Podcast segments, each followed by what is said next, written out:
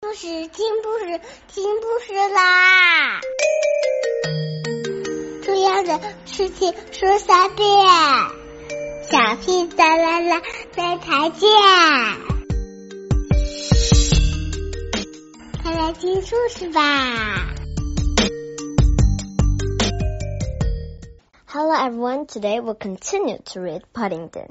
And today we'll con- continue to read a new chapter that is Trouble at number 32. Let's begin.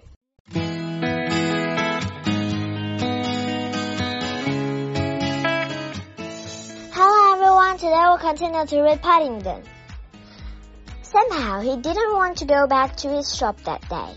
Even Mr. Curry knocked on the door that afternoon and brought with him an apple and a jar of calf's foot jelly, which he said was very good for invalids.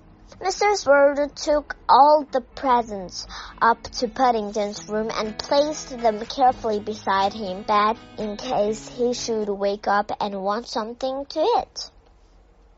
Dr. Mac Andrew called a number of times during the next two days, but despite everything he did, there seemed to be no change at all.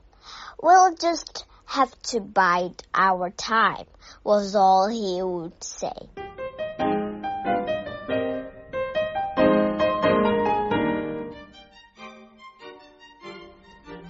Was three days later, at breakfast time, that the door to the brown dining room burst open and Mrs. Bird rushed in. Oh, do come quickly, she cried. It's Paddington! Everyone jumped out from the table and started at Mr. Bird.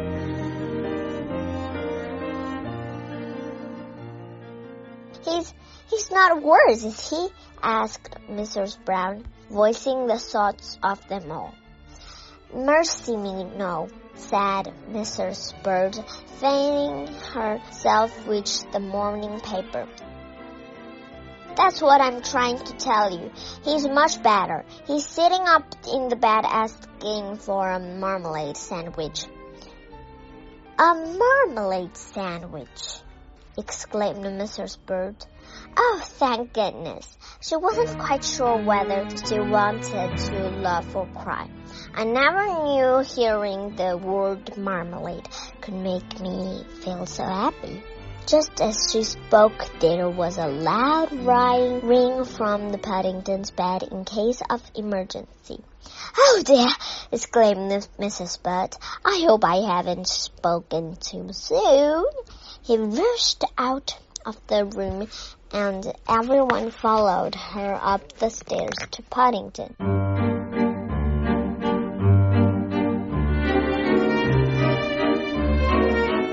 Paddington was lying on his back with his paws in the air, staring up the ceiling. Paddington! called Mrs. Brown, hardly daring to breathe. Paddington, are you all right? Everyone listened anxiously for the reply. I think, Black Boys, I think I'd better have two marmalade sandwiches just to make sure. There was a sigh of relief from the Browns, and quite himself yet. Paddington was definitely on the road recovery. I'm sorry guys, today we need to read just a little bit because we need to start a new chapter and um, if start a new chapter it's just a new story. So today is 3 minutes and um, next time I'll give you 12 minutes, okay? Love you.